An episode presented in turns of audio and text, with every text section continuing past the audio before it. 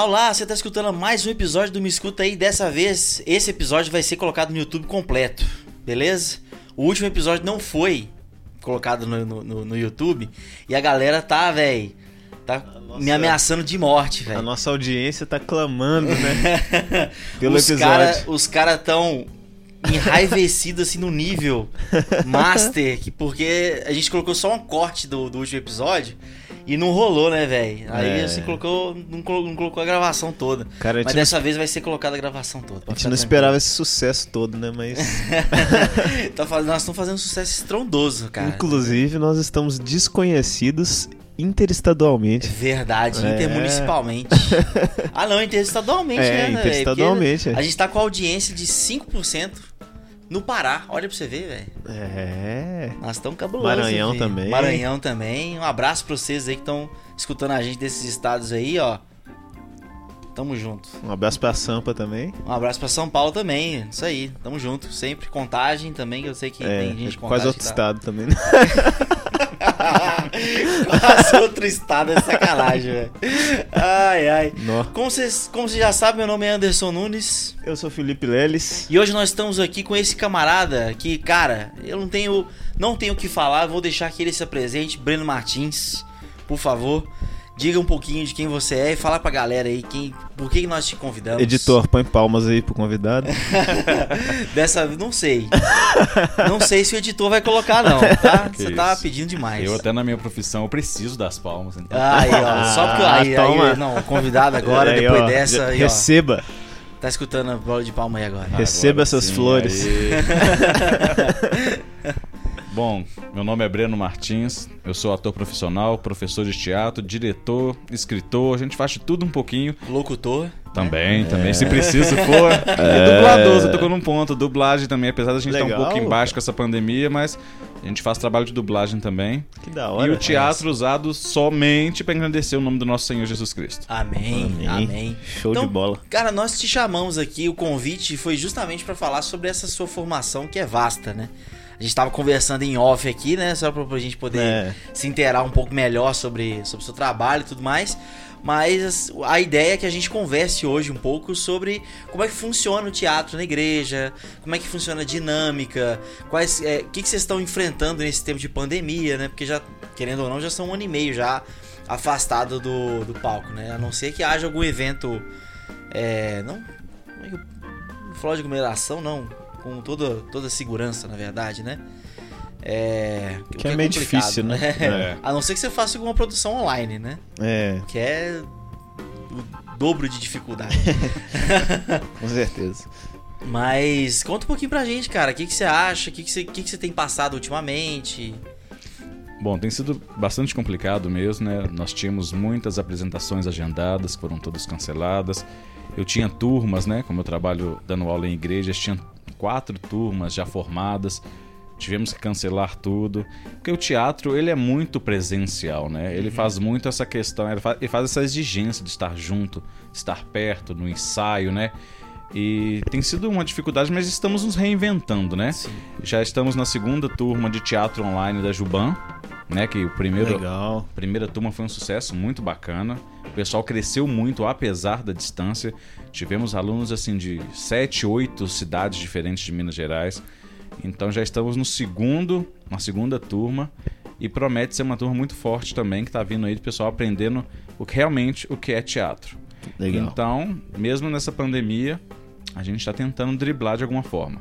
Show de bola. E só eu lembrar aqui, né, pra quem tá chegando hoje nesse episódio, Juban é a Juventude Batista Mineira, né? Isso. Inclusive no último episódio a gente conversou, conversou com o presidente. Né, o Dudu, que é presidente da É. Juban e da Jubac, né? Exatamente. Depois a gente vai abrir uma CPI pra poder investigar esse negócio. Exatamente.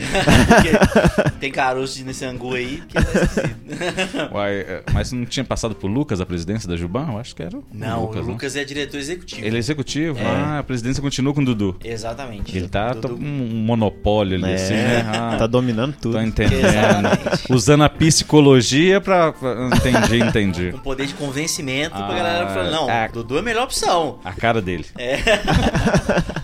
Eu não, vou duvidar, eu não duvido nada que daqui a pouco ele vai lançar uma campanha aí pra unificar todas as jubas, entendeu? Pra, Tudo ele ser o presidente poder, também. Exatamente. pra concentrar tudo nele. Isso. Safado sem vergonha. É Um abraço, Dudu. Gordo é, gordo é assim. Um beijo pra você, Dudu. Mas aqui, cara, conta pra gente um pouquinho. Vamos voltar lá nos primórdios. Como Cara, é que surgiu? Sinta-se à vontade, viu, pra comer também. É. Ah, isso aí é. Como é que começou a Importante. sua história com teatro, cara? Bom, eu tô vendo aqui no estúdio de vocês um monte de guitarra, violão e começou por eu não saber tocar nada. Aí você não sabe, numa igreja, você não sabe tocar, você não sabe cantar, aí eles têm um costume de falar assim, vai pro teatro. Te sobram Ah, poucas opções, É, né? exatamente. Principalmente pra você arrumar namorado. Nossa, aí que a luta é grande. E aí eu vi que eu tinha ah, uma veia artística, mas dentro da igreja ela não tinha não tinha poder de fomentação dessa veia artística. Então é que uma vez eu me aventurei num grupo de coreografia que tinha só eu de homem, eram 15 garotas e eu de homem. Aí o pessoal zoava, brincava, ah, bendito ao fruto e coisa e tal. Mas eu queria me expressar artisticamente. Até que uma vez faltou um ator do grupo de teatro que, assim, sempre nas igrejas também tem meio que uma panelinha do grupo de teatro, é um pessoal meio reservado, meio fechadinho. E aí faltou alguém. Aí a, a líder do nosso do ministério lá chamava Marta Rocha, que é uma das primeiras influenciadoras para me tornar um ator. Ela falou assim: ah, tem o Breno, ele tem uma voz boa. Você topa, Breno? Eu falei: ah, eu posso tentar. Nós estamos aí, né? Uai, não tô Topa, fazendo nada. Eu, eu ia tocar uma guitarra, mas eu, eu posso fazer um teatro. Aí me colocou na primeira peça que eu fiz, Jesus. Já, já estreiei no papel principal. Que isso. Top, tá vendo? Mas olha só. Ela, ela É, viu o, o futuro do cara, né? O cara Como, é... como se na igreja tivesse muitas opções além de Jesus e demônio, né? Mas tudo bem, Verdade. não é? Te sobra Jesus, demônio ou então bêbado. É, Drogado, alguma coisa Podia assim. ser talvez um anjo ali de quebrinha, né? Um anjo Gabriel se for no Natal. é... Mas aí. Aí não saí mais desse, desse vínculo de convivência do pessoal do teatro lá da igreja. A Marta Rocha, ela escrevia as peças e a gente interpretava. E ela falava assim, cada vez ela falava assim, nossa, Breno, você tem Marta muito... Rocha não é modelo, não, né? Não, não, não. Ou, né, não, não era não. Inclusive, cara, eu fiquei surpreso esse dia, porque aquele, né, tem aquele pãozinho, eu não sabia que era Marta Rocha, velho. Eu cresci achando que era Mata Rocha. Mas eu sabia. Eu sabia. E é homenagem à modelo, né, Marta Rocha É. mesmo. É, exatamente. E aí ela escrevia a peça, a gente interpretava e ela sempre me elogiava. Você se destaca muito. Você tá muito acima da galera, que você tem que fazer alguma coisa com esse talento seu. E aí ela tinha conhecido um grupo há anos atrás chamado Verbenas, que era um grupo de teatro cristão daqui de Belo Horizonte. Ela foi entrou em contato com um dos atores que fazia ministrava curso em igrejas. E aí ele ministrou um curso de quatro meses lá na igreja do Tupi, onde eu era membro.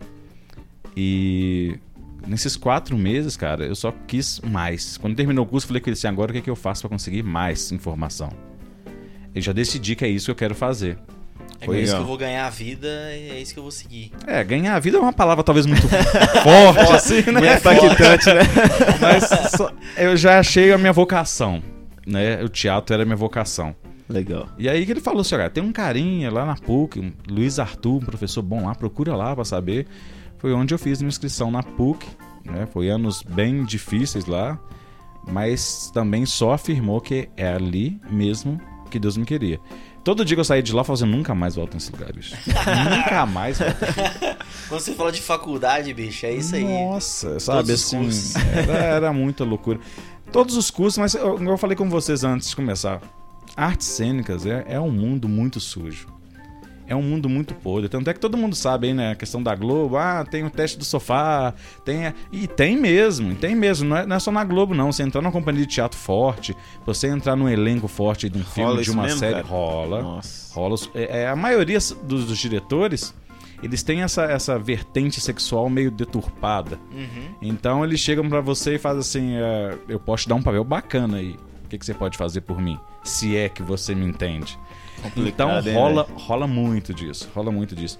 E na PUC eu também enfrentei isso. Era assim, a maioria exorbitante de homossexuais. Então, eu que vi, nasci dentro da igreja, criado dentro da igreja, de repente ser deslocado completamente pra esse mundo, esse submundo, digamos assim, me assustou muito. Foi muito complicado. Mas ó, em contrapartida, eu tava aprendendo demais.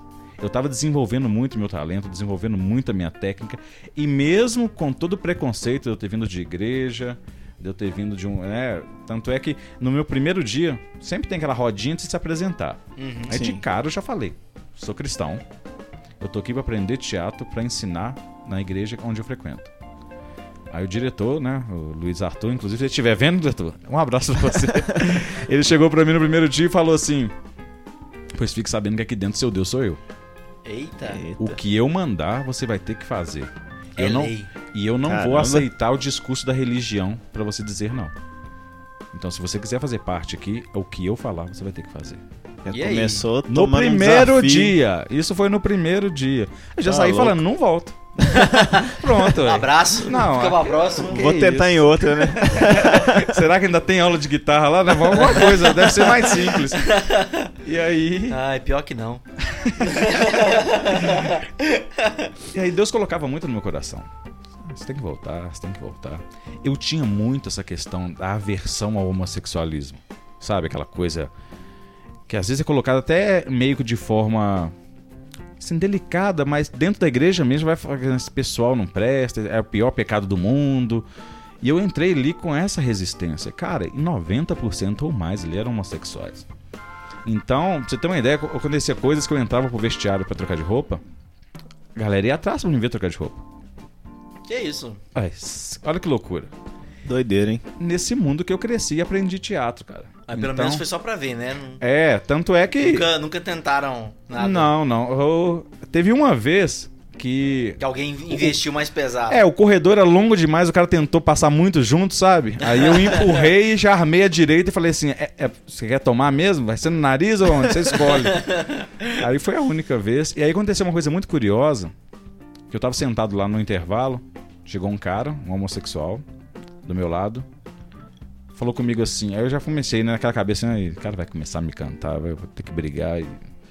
Aí falou assim: ó, deixa eu te perguntar uma coisa. Eu falei: diz aí, você deve me odiar, né? Eu falei, eu, eu mal te conheço, por que, que eu vou te odiar? Não, porque você é crente e eu sou gay. Ele já, você sabia que tinha uma certa É. rixa, né? Tinha um- Não, e o meu susto é saber que ele tava certo. Pois é. Sabe? Ele me É. confrontou com uma realidade que eu realmente odiava. Ele te confrontou moralmente, né, cara? Isso. Não foi nada pesado, nada. Não. É. E assim, eu senti o impacto. Eu falei, gente, eu como cristão, eu devia estar semeando o amor e não o ódio. Verdade. Foi a partir dessa conversa que eu tive com esse camarada que ele me. Eu fui e falei assim: ó, já que você tá conversando, aí foi começou a perguntar como é que era dentro da igreja. Eu falei, deixa eu te perguntar como é que é nessa Como é que é questão do fora? homossexualismo também. Aí eu fui perguntando pra ele, ele falou assim: cara, se eu pudesse escolher, eu não daria esse desgosto pro meu pai. Porque assim que ele souber que eu sou gay, ele nunca mais vai falar comigo. E começou a chorar. Nossa. E aí ele falou: ora por mim. Porque vai estar chegando um momento que eu vou ter que contar pro meu pai. Meu pai tá chegando lá em casa com, a- com os amigos falando que eu sou pegador, falando que cuidado com as filhas, que eu sou perigoso e tal. Quando na verdade eu tô de olho nos meninos. Tá de olho nos filhos, né? É, Não nas filhas. exatamente. e vai chegar uma hora que eu vou ter que falar. Cara, que situação complicada, né? Complicado, Nossa. cara. E aí eu orei por Porque ele. o, o cara tava apanhando de certa forma de todo lado, né? É, a sociedade já pesando. Pesando em cima dele. A igreja a pesando igreja em cima. pesando em cima. Sem saber como lidar com isso, né? Tratando como se fosse, igual você falou, né? O pior dos pecados. E, mas é interessante também porque dá pra perceber que Deus te colocou lá já pra trabalhar isso também, né? Sim, foi muito importante. Tanto é que eu orei por ele.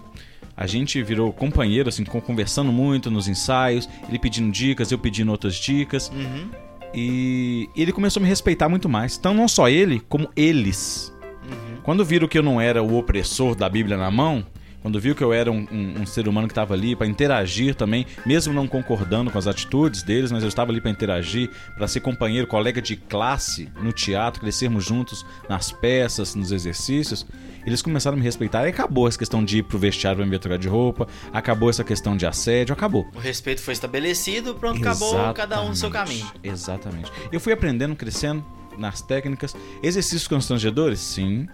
Muito constrangedores. Porque pra muita gente pode parecer uma coisa simples, mas pra mim não foi. Teve um exercício que a gente tinha que suspender uma atriz do chão até a altura dos braços, assim. Uhum. E aí juntaram cinco homens pra suspendê-la. Eu fiquei na região ali dos glúteos, né? Do bumbum, digamos assim. e eu tinha que segurar ali. E eu não, eu arredava a mão pras costas. Aí o diretor vinha, colocava minha mão no- na bunda da, da atriz de novo. Eu arredava e minha mão tremia igual para verde. E a menina lá de cima olhou assim: pode pegar, não ligo não. Eu assim, mas eu ligo, né? Aquela coisa assim. Porque é muito fora de contexto, sabe? Mas É. isso ajudou a destravar muita coisa. Sabe pra você ver? Mas Olha pra você ver. Não, Pode pode, continuar, falar? depois eu falo. É que o, o diretor, ele é ateu. Esse Luiz Arthur que me ensinou tudo, ele é ateu. Jura? Você acredita Brinca. nisso? Brinca. Ele chegou pra mim e falou assim: Cara, eu vi sua resistência no exercício segurar a bunda da menina lá. Mas sabia que o mesmo material que é feito a bunda é feito o braço, a coxa, a canela. Se a maldade. Você viu maldade nesse exercício, a maldade tá na sua cabeça, não é no bumbum dela, não. Cara, que tapa na cara de um ateu, né, bicho? Mas isso serve porque eu, como crescido dentro da igreja, a gente é rotulado demais. Tipo, de- a gente é, é colocado aquela viseira de não posso aquilo, não posso aquilo outro. E tudo é tido como pecado, tudo é tido como pecado, que até o corpo do outro vira. Dois extremos, né, cara? Não se fala sobre o assunto Uhum. e, e, e fora do contexto de igreja Mas- é tudo muito hipersexualizado. É, exatamente. Isso. Aí a gente só vive no extremo. É, Ninguém isso consegue não viver no equilíbrio. significa que, o- que você tem autorização pra poder sair pegando a bunda de todo mundo. Claro que não. Significa que naquele momento específico, gente, olha só, tem uma técnica específica que você põe a mão no lugar específico, que é mais fácil você levantar a pessoa. Pronto. Exatamente. Era disso que se tratava o exercício. E eu, que era o cristão, é o que estava mais problematizando a coisa. Tá Ou criando seja, um tabu ali onde. Exato, você falou a palavra certa. Ali foi me colocado ali para quebrar vários tabus. É. com relação ao homossexualismo, com relação ao meu corpo, ao corpo do outro, que tem que ter o respeito, mas também não tem que ter essa demonização, Uhum. Né? E, e várias outras coisas, como é, o teatro é um grande faz de conta. Ele costumava dizer: o teatro é uma mentira que tem que ser tão bem contada que todos que estejam presentes acreditem. Então, a gente, na igreja, a gente tem muita coisa de assim: eu não vou fazer tal personagem, eu não faço tal coisa, eu não falo tal coisa. Eu, mas espera aí, você ou o personagem? É. Porque uma coisa é você, outra coisa é o a personagem. E na igreja a gente enfrenta muito problema com isso, mas muito problema mesmo. Mas só pra finalizar o lance de PUC, teve uma coisa muito curiosa. Que foi passando, aí nós tivemos um, um- um- festival no ano da nossa formatura que chamava Mostra a Cara. Esse festival consistia em os alunos organizarem cenas de teatro, os professores não podiam se intrometer e reunir é, é, alunos de várias escolas de teatro, não só da PUC. E nós tínhamos o limite, eram cenas curtas, nós tínhamos o limite de 10 minutos. E aí, a Jennifer, que era uma, é uma atriz que trabalha comigo até hoje, também cristã, que entrou lá na PUC comigo, ela virou pra mim, Breno, vamos fazer uma cena? Eu falei, mas que cenas quer dizer? Ah, vamos deixar o nosso legado aqui na PUC, vamos fazer uma cena cristã. Aí ela me pegou um texto da internet, pegou na verdade dois textos da, da internet e mesclou. A cena se chamava Quem é Teu Pai? Que era o demônio reivindicando a paternidade dos mentirosos, do- dos adúlteros, dos pecadores. Vocês falam que são filhos de Deus, mas seguem o que eu prego. Então, aí eu falei com ela assim: É legal. É. Eu falei com ela assim: Você bebeu? Você tá doidona? Que, que droga que foi essa que, você, que eles te deram? Uai, Você entrou pra turma dos caras? Eu falei assim: Você quer que a gente suba no palco pra mais de 400 pessoas e aponta o dedo na cara deles e falar que eles são filhos do diabo? É isso mesmo? É isso mesmo que você tá propondo? Ela: Ah, pra falar que a gente não passou aqui, não falou nada da nossa mensagem pra eles. Mano, Acredita? aí eu topei, aí dirigi ela durante uns dois meses dirigindo. E aí no final, quando a gente cortou a cena todinha, ela como era um monólogo. Olha, só deixei ela no fogo lá sozinha, só como diretor. olha só. Malandro. Saí fora, Malandro é malandro e mané é mané, né, bicho? Já dizia. eu dirigi ela. E aí, no fechamento tava dando 13 minutos. E podia só 10. E cada minuto passado, nós perderíamos 10 votos populares. Hum. E era assim que era feita a, a- a classificação. Bem até... rígido, hein? É. E aí ela falou assim, a gente tem que cortar pra dessa. Eu falei, por quê? Porque senão a gente não ganha. Eu falei, minha filha, se a, gente, se a gente sair de lá vivo, eu já vou dar glória a Deus. é, você tá pensando em ponto. Eu tô esperando um linchamento. né? É, ué. Falei, ó, já que você quer deixar a mensagem, vamos deixar os 13 minutos e a mensagem completa.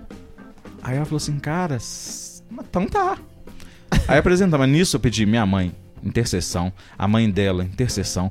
Juntei uma galera, ora pela gente, tal dia, tal hora que a gente vai estar. Pastores. Ou a gente vai estar num antro ali perigoso. Aí nós apresentamos, a peça ela apresentou. E aí a galera até que aplaudiu, gostou. No final da apresentação, vieram muitos até mim e falaram assim: Ô Breno, tá, deixa eu te perguntar uma coisa. Que, quer dizer que se eu continuar assim eu vou pro inferno? Eu falei: É, se você não se arrepender dos seus pecados, não só você, como eu também, vamos abraçadinhos pro inferno. Aí eu vi que causou uma comoção. Né, a gente nunca não foi agredido, a gente nem com palavras, nem com gestos, nem com nada. Muito pelo contrário, a mensagem foi muito bem aceita. Isso me causou estranheza. Aí isso, a apresentação era sexta, sábado e domingo. E na segunda já ia sair O resultado. o resultado.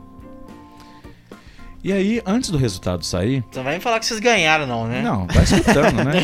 Antes do resultado sair, Calma, calma. é, a nossa turma tinha 32 pessoas. Então, da nossa turma, se não me engano, saíram nove cenas. Independentes, cada um com a sua cena. Aí o Luiz Arthur, nosso diretor, foi dando paulada um por um. Olha, o que, que é isso? Que que você, como é que você entrou daquele jeito? Olha a música que você colocou. Sua voz eu não ouvi. Eu tava na primeira fileira e não ouvi sua voz. E foi descendo além, foi descendo além, todo mundo. Aí chegou na Jennifer. Hum. Peraí. Não tem nada pra falar você, não. Sua cena foi perfeita.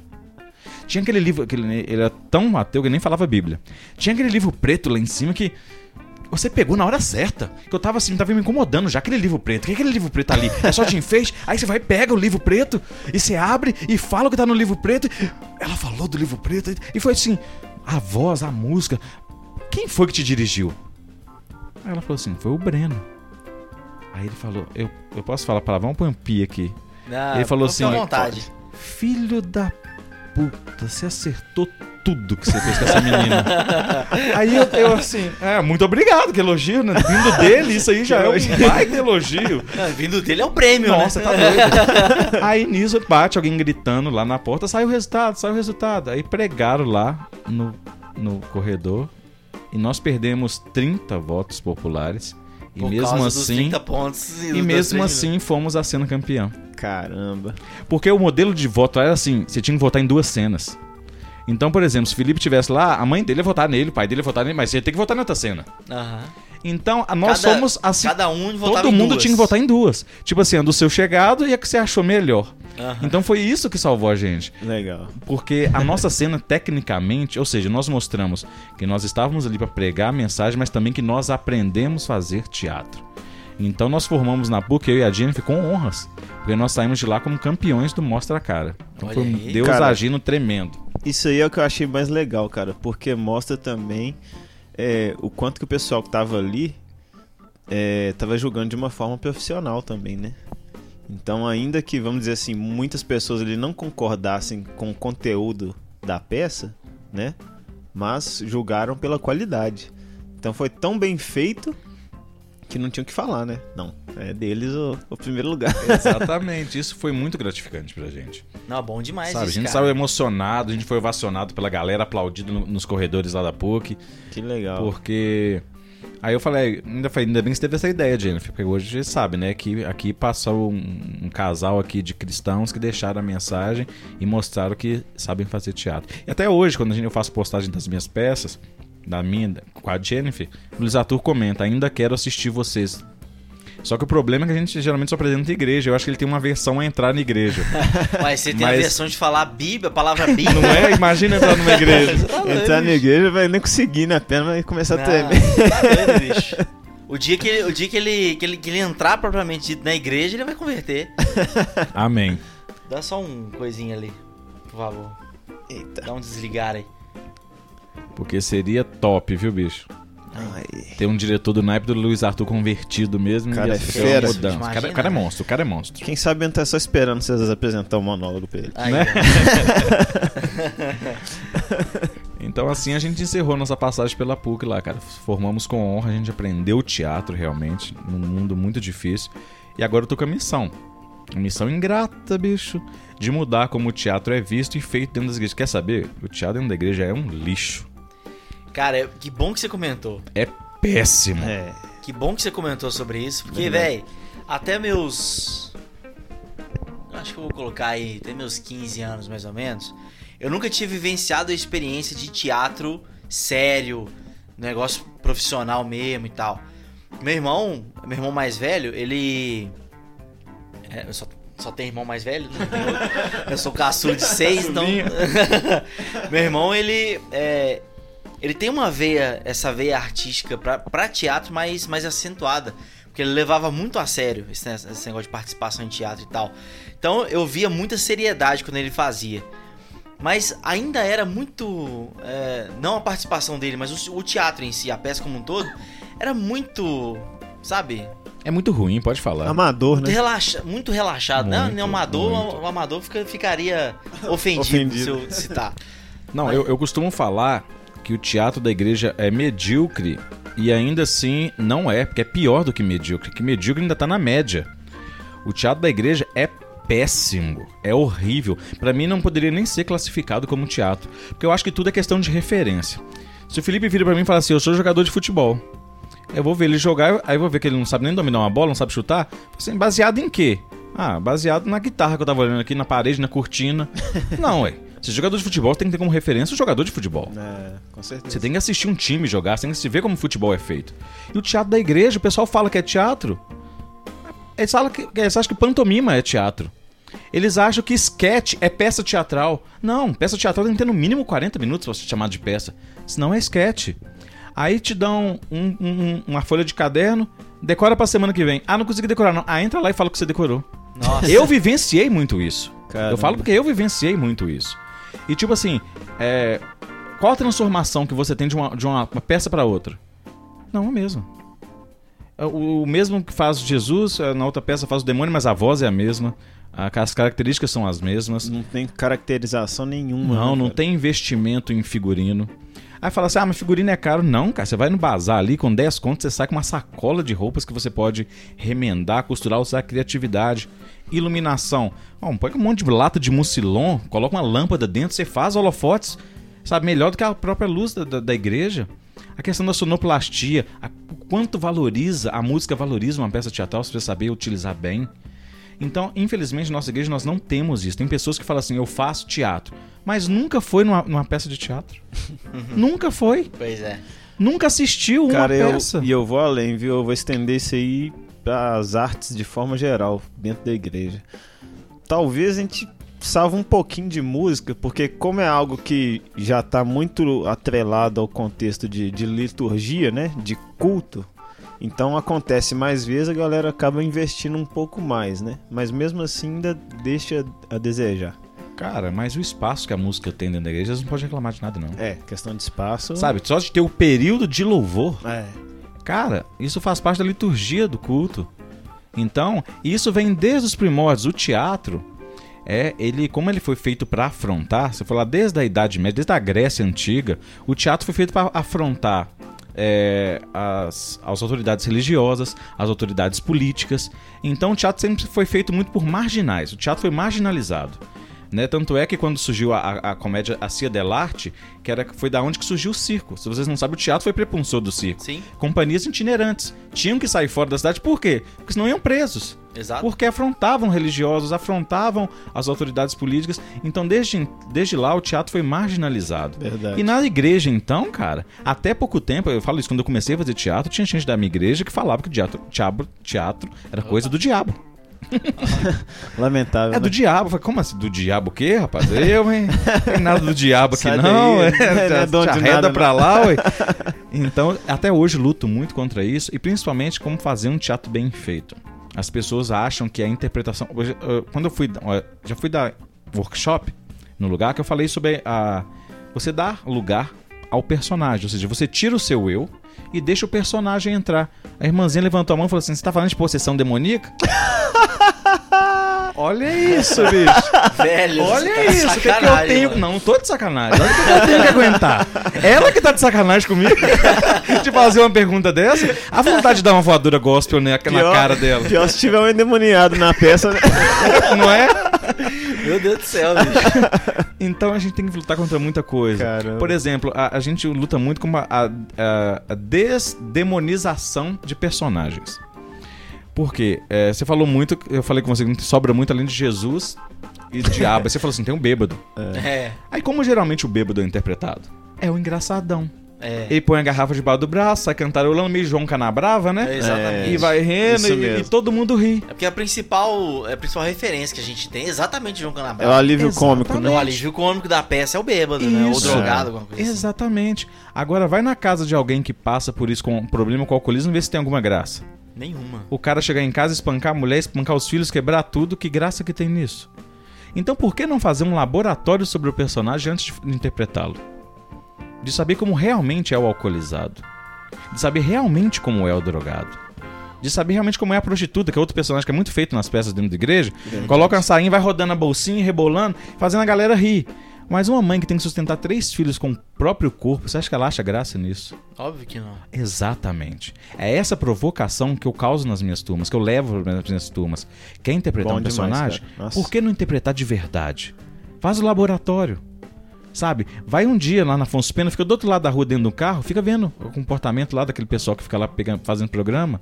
Vai pra porta de boteco, fica do outro lado da rua vendo a conversa, vê como o pessoal cai, tem a marca na cabeça toda, de tanto rachar a cabeça no meio fio. Cara, você deve tomar muita pancada por fazer isso, né? Muita. Muita. Eu, inclusive, vou falar. Você fala que pode falar, então vou Pode. falar. Fique à vontade. Eu apanhei pra caramba na minha última aula da turma online da Juban.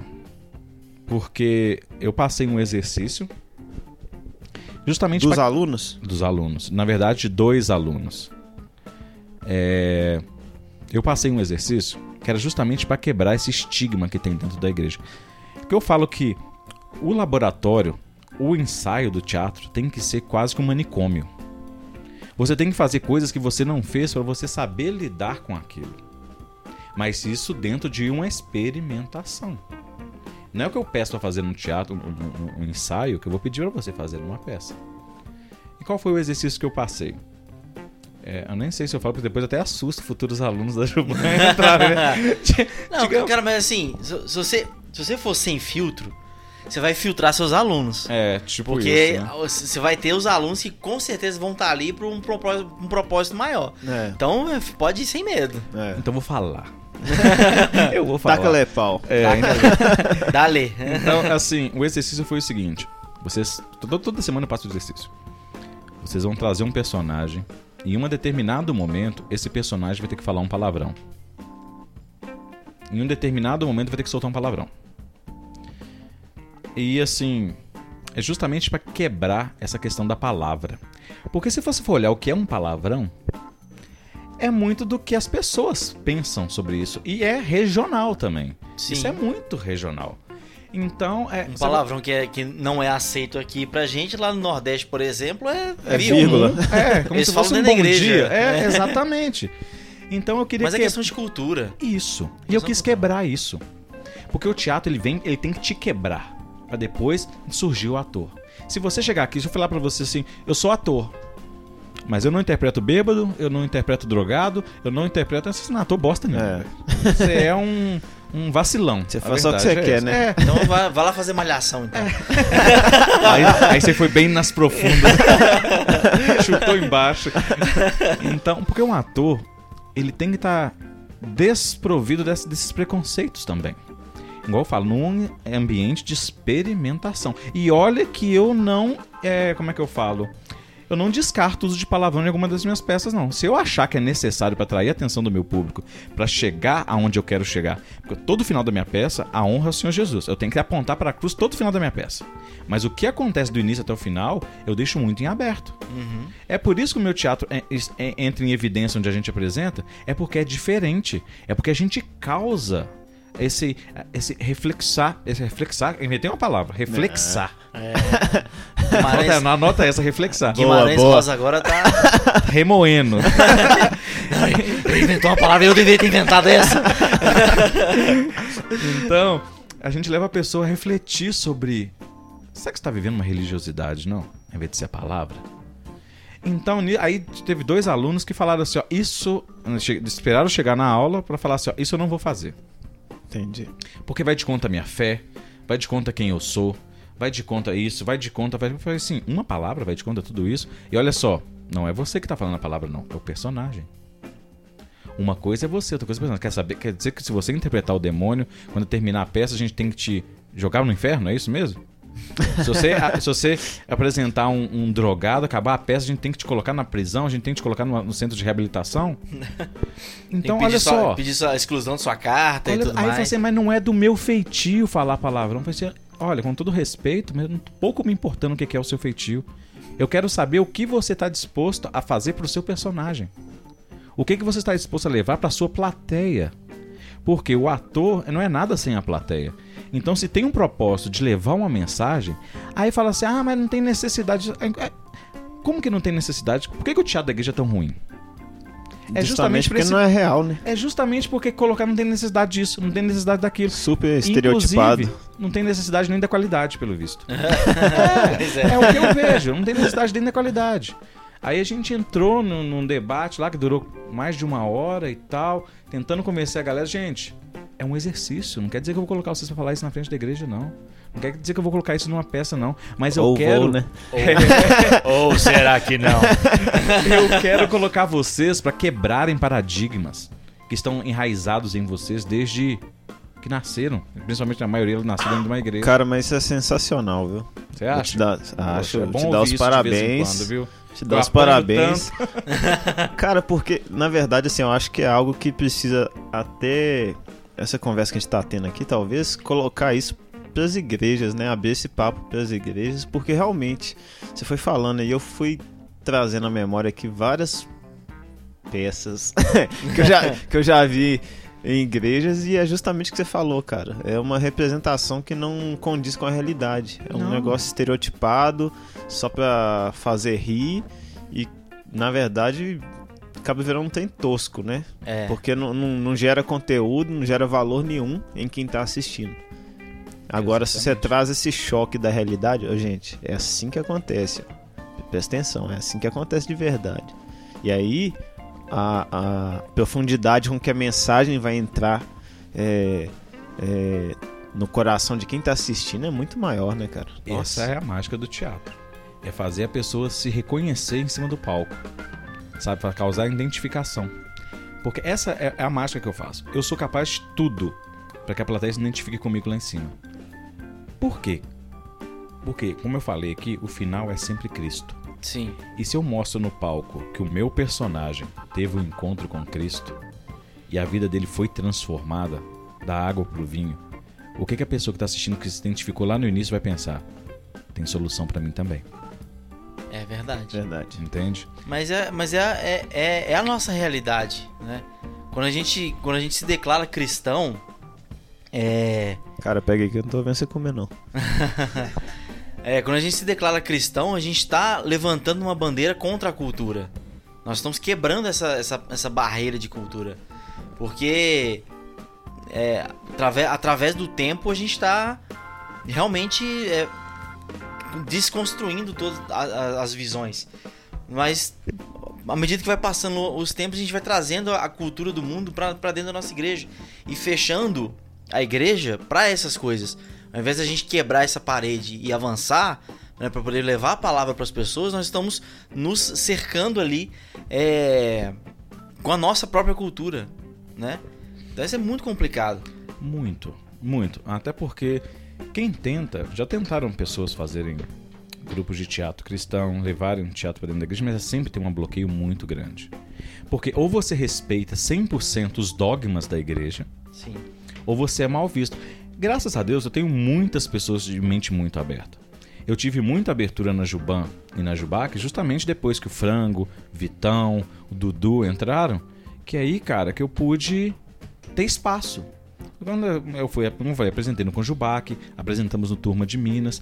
Quando a gente apresentou no Turma de Minas, o pessoal falava assim: bicho, teatro, esses moleque aqui, peça dura mais de uma hora, que essa peça ele precisa morrer que nós temos. não vai rolar. Não vai. Bicho, a gente não escutava um pio durante a apresentação da peça.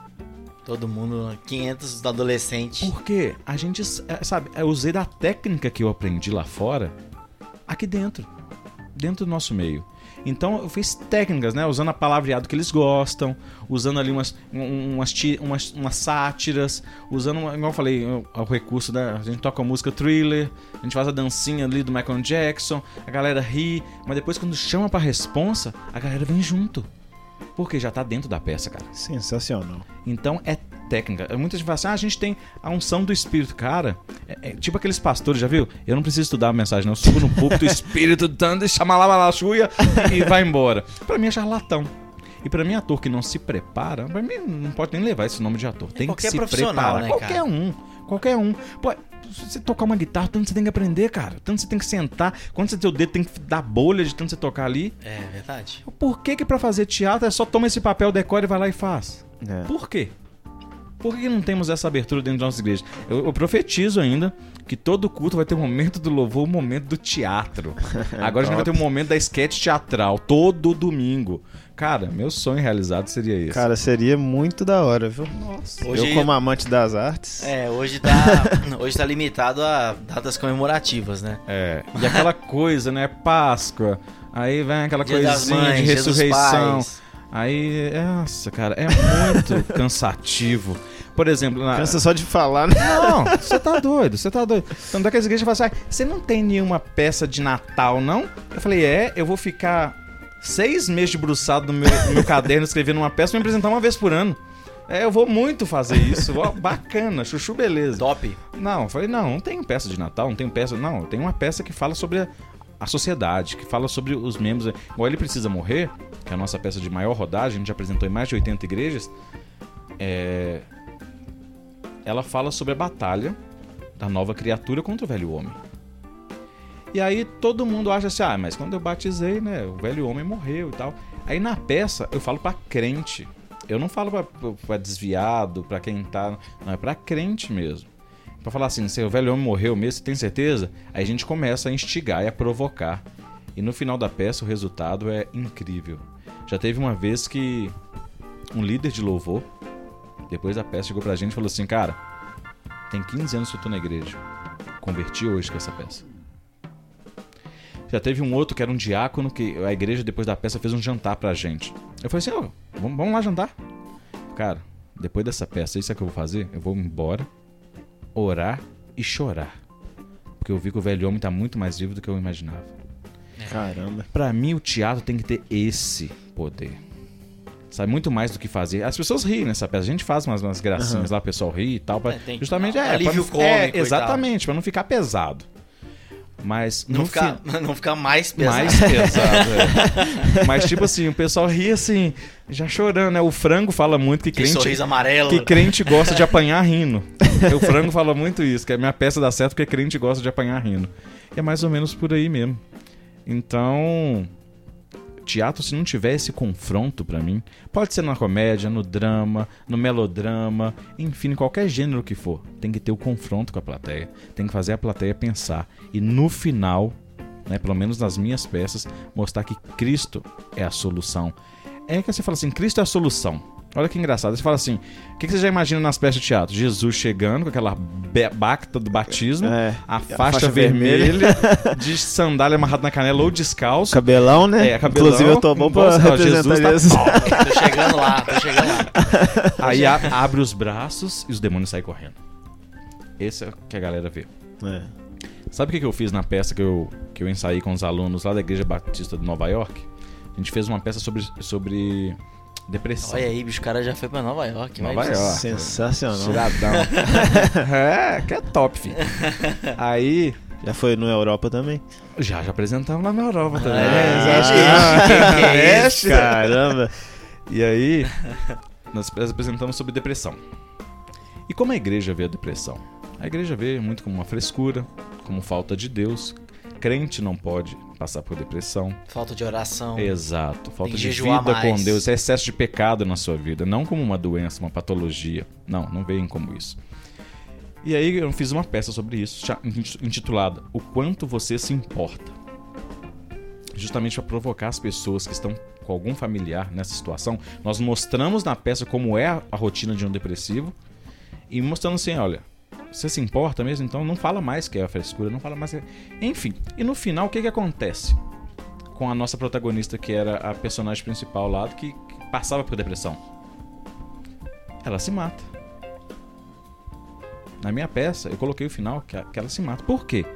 Porque é o que geralmente acontece. É.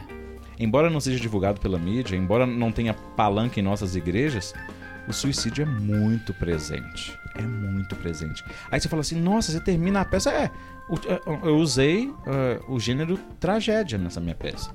Que é o protagonista morre no final.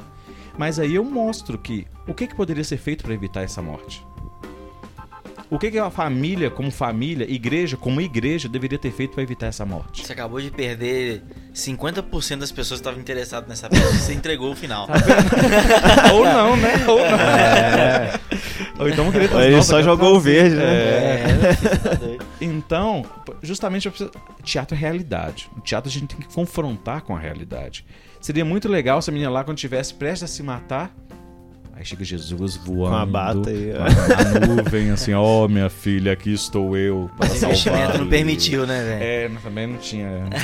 Não tinha nem máquina de fumaça, então não. Então a gente provoca. E faz, leva as pessoas à reflexão. E muitas. Nossa, o que que a gente recebeu de. Cara, minha sobrinha tá com isso. Ela só fica trancada dentro do quarto. Eu achava que era porque ela tá na adolescência. Agora eu tô vendo que você falou tudo que ela faz, tudo que ela fala é isso aí.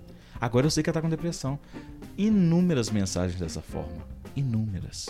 Que legal, Sabe? cara. Você vê que o teatro. Então, eu sou prova viva que um teatro bem feito dá resultado. E a gente tem que se importar não só com a igreja em si, mas o contexto que a igreja está inserida, nossa comunidade local. É fazer um teatro para chamar as comunidades ao redor da igreja para assistir. Se importar com os problemas ali, por exemplo, depressão. Tem na igreja, tem, mas o quanto que tem fora também. É. Então, se preocupar com isso. É muito interessante, porque assim, eu tô. Enquanto você tá falando, eu tô pensando em, é, em algumas coisas. Eu sou profissional da área de tecnologia, né? Já devo perceber, né? eu sou profissional da área de tecnologia e muito se fala sobre engenharia social dentro do meu ramo de trabalho. Porque, né, questão de invasão, questão de senha, não sei o que tal. O quão é fácil você entrar na cabeça de uma pessoa através de uma simples conversa, de um, né, alguma, ah, alguma técnica de persuasão nesse sentido.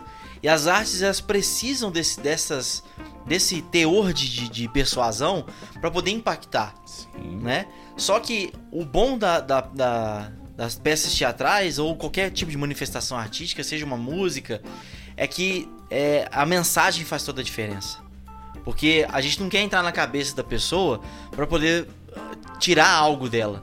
A gente quer entrar na cabeça da pessoa para poder dar a ela alguma coisa. Né? Dar a ela a vida que, que ela sonhou, mas nunca conseguiu conquistar. Que só Jesus po- poderia, poderia chegar lá.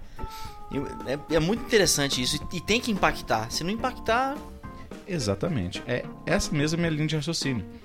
Porque para a pessoa se sentir dentro do contexto, ela tem que, como eu falei, se reconhecer ali em cima.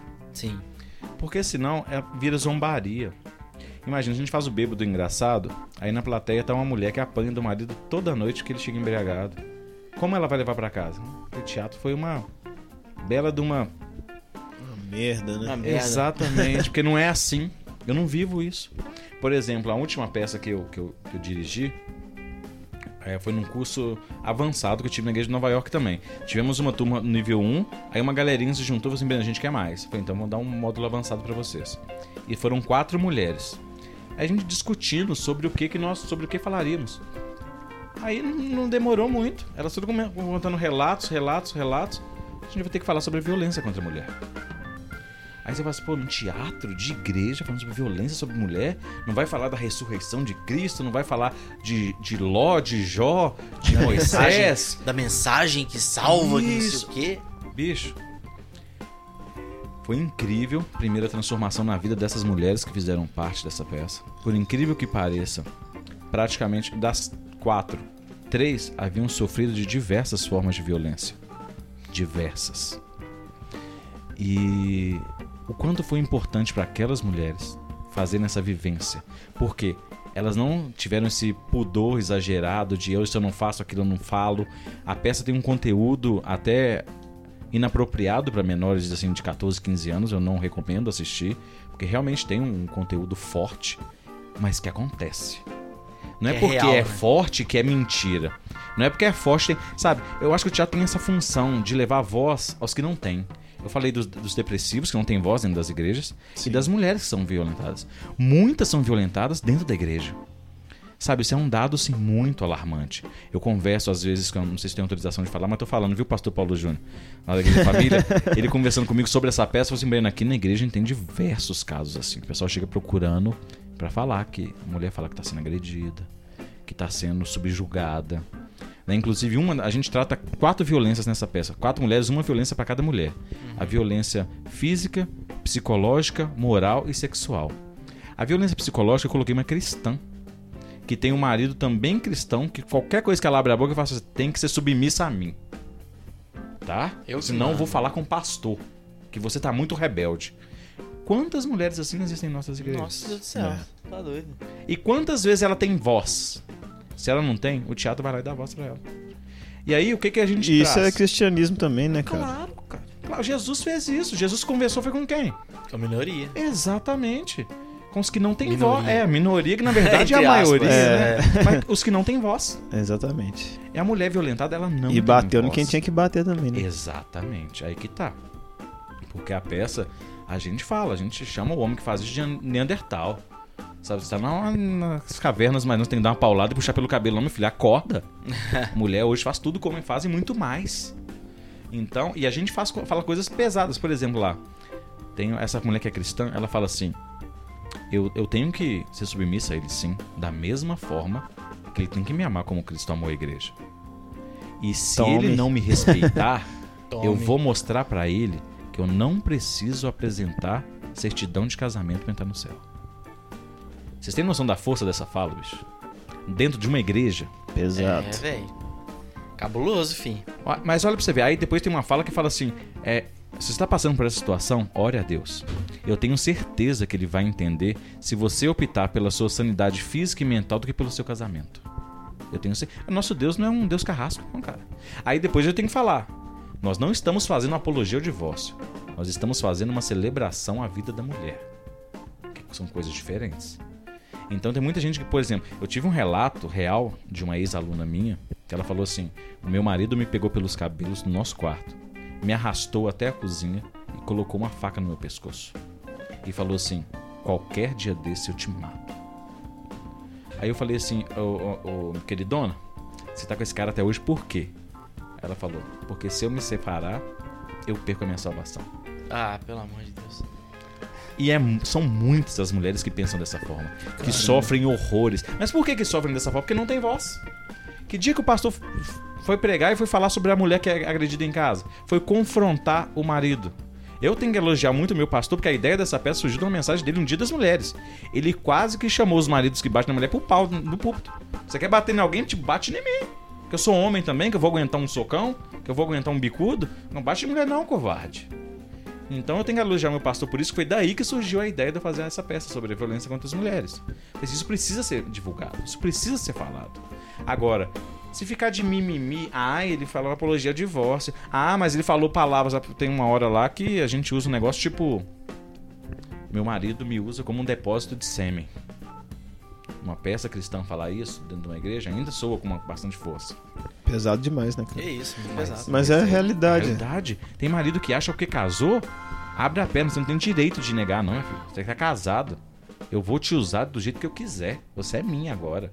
Você é meu trapo, meu paninho velho, assim que eu faço o que eu quiser com ele. E muitas mulheres se submetem a isso por medo de falar e principalmente por medo de se separarem primeiro.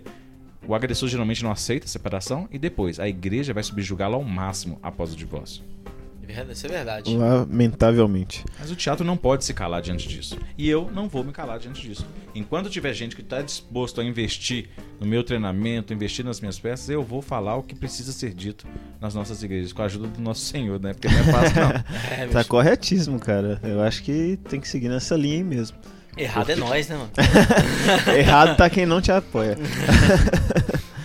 Mas é isso mesmo. E assim, quanto mais trouxer essas mensagens impactantes, eu acho que melhor pro próprio evangelho, cara. Porque vai abrir o olho da igreja para um contexto de sociedade que até então ela ignora. É, Exatamente. Né? Tudo. É, é aquela, aquela questão que precisa ser. Ah, os ministérios precisam ser desconstruídos, né? Os ministérios precisam ser adaptados para uma nova realidade, né, cara? Exatamente. Porque, poxa, é qualidade de culto, cara. Como é que você vai botar lá? Beleza. Como é que você bota dois, três caras lá que toca malemar um violãozinho desafinado e vai falar que, ah, não, mas é louvor. Beleza, é louvor, cara. A intenção deles é boa, mas investe na especialização do cara. Teatro é a mesma coisa. Qualquer ministério. Qualquer Exatamente. ministério. É, e isso que você falou é, é um- a tecla que eu bato muito. Porque quando eu vou falar, né, que tem investimento me levar pra dar aula nas igrejas, né? Eu não, eu não saio da minha casa e ensinar tudo que eu aprendi. Óbvio. É, mas eu também sei da realidade das igrejas. Então eu não coloco um preço astronômico. Eu sei que a maioria do- dos ministérios que me querem lá vão ter que se arcar praticamente sozinho ou vendendo coxinha depois do culto. Como já aconteceram várias vezes. Então eu entendo também essa realidade. Então eu coloco um preço acessível. Mas o preço maior que eu quero que seja pago não é o financeiro. É o de abrir a mente daqueles, daqueles garotos. Tipo assim, chega de fazer porcaria dentro da igreja. Quando o pastor chegar pra você e falar assim: Ó, daqui 15 dias tem o, o- dia das missões mundiais. Dá pra você fazer uma peça? Vai virar pra ele e falar assim: Não. Não. Você quer que eu faça uma peça? Só me dá no mínimo quatro meses pra me preparar pra uma peça. No mínimo. Aí chega a tia, você fala que tem um grupo de teatro, aí vem a tia da Missões, aí vem a tia da EBD, é, aí vem a tia da Sociedade de Senhoras, aí vem o, o Ministério de Jovens, vem todo mundo quer tirar uma casquinha, ah, vai fazer uma coisa lá. É. Eu- cara, eu já tive que responder, né, quando eu tava fazendo curso. Eu chegar assim, ah, Breno, é, faz um negócio aí no culto de jovens. Falei, que negócio? Qualquer coisa. Falei, pô, irmão, Qualquer dar, Qualquer não. coisa eu não faço. Ah, você fazer o povo rir? Eu sou ator, não sou palhaço. Embora que eu respeite muito meus parceiros de, de, de palco, que são os palhaços, né? Que é uma arte que eu valorizo e respeito muito. Mas não é minha praia fazer o pessoal rir. Não sou comediante. Não, não. Por mais que as minhas peças tenham um teor de, de- de descontração algumas vezes, né? Que outras nem, nem sempre. Pelo jeito, É, nem, outras nem tanto, sempre, né? é. Que é só soco na costela, pisada no nariz. A gente tem que moderar um pouquinho de cada, né? Mas eu gosto mais da- da- da- do drama, porque é o que a gente vive. Quando a gente quer rir, cara, a gente quer fazer o quê? Esquecer os dramas, né? No teatro eu não tenho intenção de fazer esquecer, não. É questão de você reviver e repensá-los. E pensar a maneira como você está agindo de frente a eles. Isso pode salvar vidas. Verdade. Cara, você vai voltar, vou pegar de pra rir, assistir uma peça pra rir. Eu vou embora. Foi engraçado, eu chego lá em casa, tá lá meus dramas, todos me esperando. Parece tudo de novo. Exatamente. Pois Por que não tratar? E quando eu eu trago, levo essa peça, por exemplo, sobre a depressão, sobre a violência da mulher, eu dou uma gama de, de possibilidades para a igreja fazer. Por exemplo, tratar aquela mulher que assistiu a peça, porque a peça tá- acabou ali, mas o drama dela ainda não. Então, tratar com acompanhamento psicológico, às vezes com a intervenção até da polícia militar, Sim, né? Porque exatamente. tem mulher que fala assim, olha, se eu chego pra casa hoje eu vou apanhar. Então a igreja é assim, não, então a gente vai chamar um soldado aqui, a gente vai ligar pra polícia, a gente vai te proteger, a gente vai te dar abrigo até você estar segura. Esse, é esse pra mim é o papel da igreja. Verdade. é muito fácil chegar lá, falar, falar, falar, falar, falar, falar e não agir. Depois vai em paz, né? Exatamente. É, cara, é interessante isso que você tá falando. Você falou uma palavra que é chave: tratar. Uhum. A igreja é o quê? A igreja é um hospital, velho. Tem que ser. Entendeu? Então, se se o camarada tá lá, o cara já tá num nível de desespero muito grande. Ou mesmo que não esteja, ele vai lá pra. Poxa, eu tô doente, eu não sabia. Então, beleza. O remédio tá lá. Quais são os remédios? Se a igreja falou, amigão, você tá doente. Eu tô doente. Mas qual que é a cura pro meu. Qual, qual que é a cura pra minha doença? Ah, não temos não. É, exatamente. Muitas, muitas vezes acontece isso. Eu queria né, só te avisar, mas Não, você tá só doente, cara. Não tem muito o que fazer, não. Pode, pode ir embora. Domingo que vem você volta aqui e pode falar que você tá doente de novo. Exatamente. Esse é o grande problema. Então, quando eu- o pessoal, muitas vezes, é, por exemplo, eu, eu, eu rodei com uma peça ainda quando eu era amador, que a peça chamava Inferno. E aí a gente mostrava que era uma realidade do inferno. Eu tenho muito vergonha alheia de mim mesmo, já alheia de mim mesmo, de ter feito essa peça. Mas aí uma vez eu fui confrontado com uma senhorinha que falou assim: ah, por que que você não faz uma peça chamada Reino do Céu, em vez de fazer uma peça chamada Inferno? aí eu falei, "Ué, porque a nossa realidade é muito mais pro reino das trevas que pro reino dos céus. É verdade. E o teatro, pra mim, para mim, a minha visão de teatro é transformar mentes. é acordar pessoas. Cara, eu, eu apresentei essa peça uma vez na igreja Itatiaia, vocês devem conhecer aqui, aqui em Belo Horizonte. Minha esposa é- era de lá. Era. Nós Pois casamos, é. ela passou pra nossa igreja. E aí, eu apresentei lá, esse ele precisa morrer. Aí depois eu encontrei, infelizmente, num, num- velório, a primeira dama de lá, né, que era a esposa do pastor, que agora nem tá mais lá, como é que era o nome? Pastor Hélio. Hélio, pastor Hélio. esposa dele, não. Ele é casado uma vez só e a esposa dele tá viva. Não, é, eu encontrei num velório com ela, não foi Ah, dela tá, não. Entendi. Que susto, o cara bicho. querendo matar. A Bill, a esposa dele. Querendo, Ah, querendo matar a esposa do pastor. Que susto, bicho. Era um velório, mas não era dela. Lissandra, tamo junto. Aí, Bill, um abraço. Aí ela foi e falou assim: Breno, a gente pegou aquela peça sua, a gente dividiu em cinco domingos. Ela deu matéria pra cinco domingos de EBD em todas as classes. Eita. Cara, isso pra mim é a força do teatro. É fazer a pessoa refletir e refletir e refletir e chegar num denominador comum. O que, que eu faço agora? Por exemplo, tem muita gente que assiste essa peça e fala assim: Breno, eu vi que eu não sou crente merda nenhuma. Então, agora tá nas suas mãos. Eu já abri seu olho. Agora, se você vai continuar nessa vibe, é problema seu. Eu já mostrei pra você que o velho homem tá muito vivo e sambando na sua cara. E aí? Você vai enterrar ele de novo ou vai viver abraçadinho com ele? A decisão é sua. Então, muita gente tem essa questão do teatro ser evangelístico.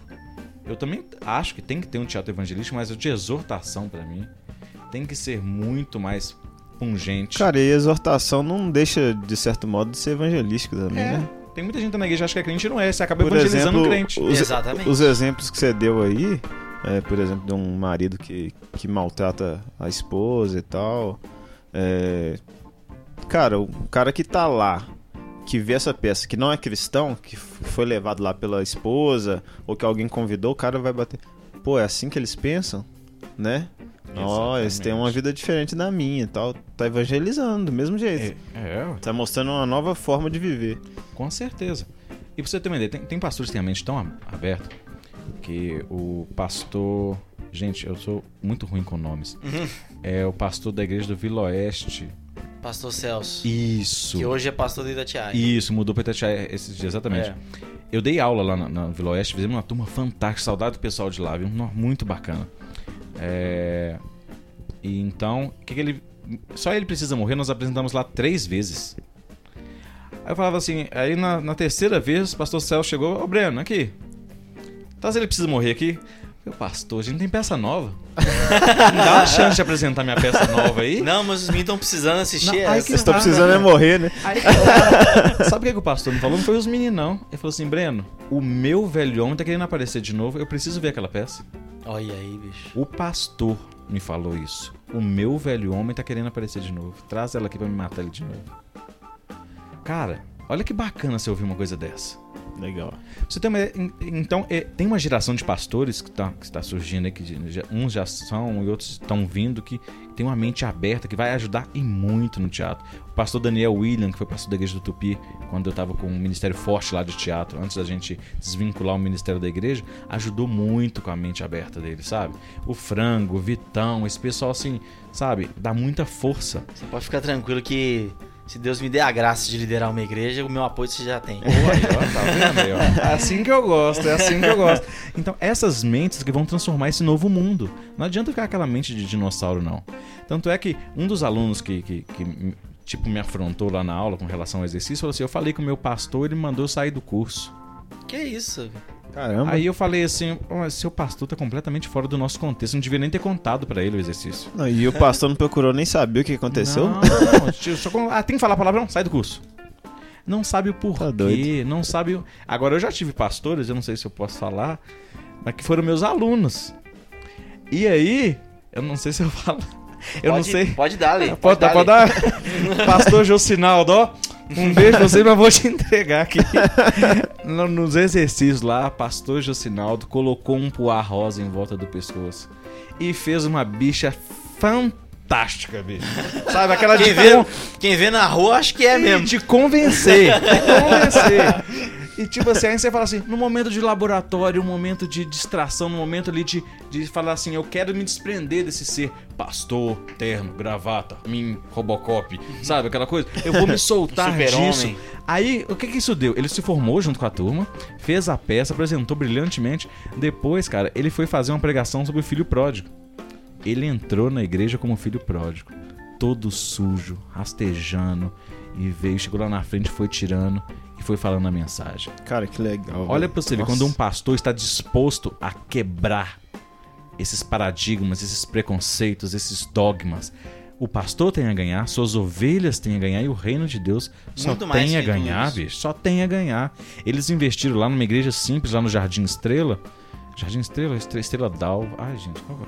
Igreja Missionária Batista Ebenezer. Véi, fica lá pro lado do Palmeiras, eu esqueci bem o nome do bairro. Deve ser Estrela d'Alva. É. Acho que é Estrela d'Alva. E aí, eles, em uma igreja simples, investiram mais de 5 mil reais em iluminação pro teatro. Cara, eu fiquei assim, parabéns. Aí é Aqui top. o trabalho foi feito e bem feito. Sabe, isso dá orgulho. Então, tipo assim, mas a gente apanha pra caramba, mas tem essas coisas que dão um, um refrigério pra nossa alma, pra nossa mente, porque ainda tem pessoas que acreditam no teatro como um meio de transformação de vidas. Legal. E quem deixa viver disso, vai ver, vai colher frutos. Por experiência própria que eu digo isso. Cara, Bom que demais. bacana. Bom demais, velho. Cara, vamos pros perrengues agora? Vamos pros Porque, perrengue. Né? Perrengue? É, ué. É, Como assim? queremos... Alguém me Cê- chamou ali. Você, você, você contou a, a parte, né? A parte profissional da história. Você contou é, o quão impactante é o trabalho de teatro, mas aqui a gente tá, né, velho? Aqui a gente também é informação. Vamos Nós pros queremos- bastidores, né? É, nós queremos dar umas, umas risadas também, entendeu? Porque eu sei que tem a parte que é ruim, É, os- que é os perrengues, que é a, a- a vida dura. a realidade, a realidade. Porque assim, você- contando a história, não, eu fiz, eu fiz uma peça em tal igreja, eu fiz uma peça em outra igreja, não sei o que e tal. Mas eu sei que por trás desse, né, eu fiz peça em tal lugar, a gente passa por certas coisas. E como É. passa, viu, cara? E como passa, e como passa. Como eu falo, é uma arte muito desvalorizada no nosso meio. Então, pra vocês terem uma ideia, deixa eu chutar por alto aqui. Já teve igreja. Porque nós temos uma visão, nós, como fala a companhia de teatro ao Deus Desconhecido, que é a companhia que eu lidero. Quem quiser dar uma entrada lá no, no Instagram. Também ator Breno Martins, segue lá. É... Tá na descrição aí no YouTube aqui embaixo. Boa. E aí, cara, nós já apresentamos em lugares que nós, nós temos como uma visão de levar a experiência teatral por completo. Então nós levamos iluminação, nós levamos figurino, nós levamos cenário, nós carregamos toda uma indumentária para chegar lá e fazer uma experiência teatral dentro das igrejas que nós vamos apresentar. Isso leva tempo para fazer a montagem. Sim. Então, geralmente o culto é 7, 7 e meia, a gente chega 3, 3 e meia na igreja para montar tudo. E aí, a gente tem a ousadia de pedir um lanche pra gente não ficar com fome das 3 até A- as a 10 e meia. até as 10 e meia, às 11 horas, que geralmente audácia. a gente, a gente sai da igreja às vezes 11 Cara, horas da cê- noite. Vocês não têm vergonha, não, cara? Ah, pois é. De pedir um lanche, Não, cara. ainda tem, tem igreja que fala assim: ah, qual que é o cardápio? Eu falei assim: lanche. Eu, eu pedi, velho. Eu pedi pelo aqui, menos ó, três. Isso aqui que a gente tá vendo aqui, isso aqui, eu não chamaria de lanche, não, eu chamaria de banquete. pelas experiências que nós já passamos. Então, já teve igrejas que simplesmente falou assim: ah, a irmã quer fazer o lanche, falou que não vai vir, não. Aí, eu, ah, e aí? E é, tem uma Velho. padaria aqui na rua de trás ali. E tipo, eu tive que ir comprar o lanche pra minha equipe. Cara, isso não é coisa de rir, não, mas é desesperador. É, cara. é verdade, é essa. A palavra é essa. Desesperador. Já teve vezes que, né, que a gente sempre assim. A gente combina uma oferta. Porque a gente leva uma iluminação profissional. A gente usa maquiagem profissional. A gente tem a nossa figurinista que faz os nossos figurinos. Tudo tem um custo. Então a gente. Bicho, para uma igreja é um valor irrisório que a gente pede.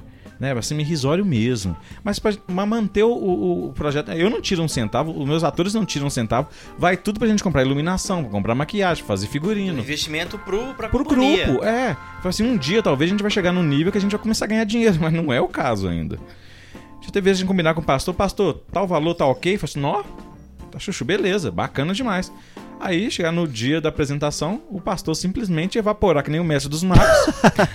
me joga, ah, vai pra secretária, ah, vai pro tesoureiro, vai pra não sei quem. Eu ir pro lado nenhum e sair sem um centavo. E ter que arcar até com a Nossa. gasolina dos nossos carros. Nossa, bicho, Caramba. Tá doido, velho. E isso aconteceu não foi só uma vez, uma vez uma igreja grande que dá muita vontade de falar o nome, sabe? Nossa, Mas eu aí... tenho medo de algumas coisas Eu ia, assim. eu ia perguntar isso agora, velho. Igreja assim, grande. Quando você vê que, Pode que é, Se quiser pra falar, pode, Nossa, pode falar que eu, que eu corto. a gente põe uma censura. é, põe uma censura. de um bairro chique de Belo Horizonte, a igreja assim, com mais de mil membros. E ganhar um tapinha nas costas depois. Não, mano. Pastor, ah, então, é isso aí, entra no campo. "Pô, Mas, pastor, o que, que foi? Oferta? A oferta que a gente tinha combinado. Ah, depois eu deposito. Cara, você tem noção do que um pastor falar com você depois eu deposito e o cara depois não atender suas ligações mais? Tá, tá esperando até hoje, né? Você tem noção do que, que é isso? Que Caramba. loucura que é isso? Nossa. Sabe? Então, assim, a gente passa por muitos. Eu já rachei pra Ibirité. Pra chegar lá, o pastor não dá gasolina pra gente voltar. Ibiritex é complicado. Cara, é muito longe, é muito chão. Se contagem é outro estado e Ibirité é outro país. Você sabe quantos de gasosa você gasta daqui em e voltar em Ibirité, Sei. cara? É chão, cara. É chão. Pior que eu sei. É chão demais. Não, e não é só gasolina. Eu tenho que- Aí, olha o que aconteceu. A gente chegou lá, o lanche demorou a chegar. Você teve a audácia de pedir o lanche também, cara? Eu tive, eu tive a cara de pau de pedir um lanche. Só que aí o lanche atrasou. Aí tava na hora da gente entrar. Aí eu falei com a galera, não vamos lanchar não, porque a gente vai entrar com o estômago pesado, não vai ser legal. Então vamos lanchar depois. Galera, beleza? Beleza. Entramos, Cara, apresentamos. pensei um negócio aqui, mas vou deixar ele contar. porque se, se for o que eu tô pensando, cara. Entramos, Ah, né? não é possível. Você pensou também? Pensei agora. Não, deixa ele contar primeiro. Vai lá, vai lá. entramos e apresentamos. Mais uma hora e quinze de peça. Eu tava varado de fome, bicho. Varado mesmo. Eu tinha almoçado e já era tipo 9 horas, 9 e meia da noite. Eu não tinha comido mais nada de- depois disso. A gente foi, agradeceu o pessoal, papapá, papapá. Quando chegamos na sala do lanche, o que aconteceu com o lanche? Comeram. Cara, o que eu pensei, velho. Mas aí você vai falar assim, velho. agora que talvez mexa um pouco com vocês, quem comeu? Só pode ser gordo. Pra começar. pra começar, só pode ter sido gordo. Não, nem pensei nisso, não foi isso não. São os nossos arqui-inimigos dentro das igrejas. Louvor. Louvor. Ministério. O pessoal do louvor terminou a parte deles, entrou pra nossa salinha e comeu o nosso lanche todo. Olha aí, Caramba, velho. E a gente foi embora de Biri, Texas, sem o dinheiro da gasolina, sem lanchar. Ô, galera da música, essa aí vai dar pra salvar vocês, não. Cara, a gente passou muito perrengue, a gente já passou muito perrengue. Nossa. Já teve Pessoal coisa do assim... louvor, deixa eu falar pra vocês um negócio. Cada um no seu quadrado. Teatro é teatro, louvor é louvor. Se vocês não combinaram o lanche com o pessoal do pastor lá, é problema seu. O pessoal do teatro é outra história. Vocês deram mole, pô.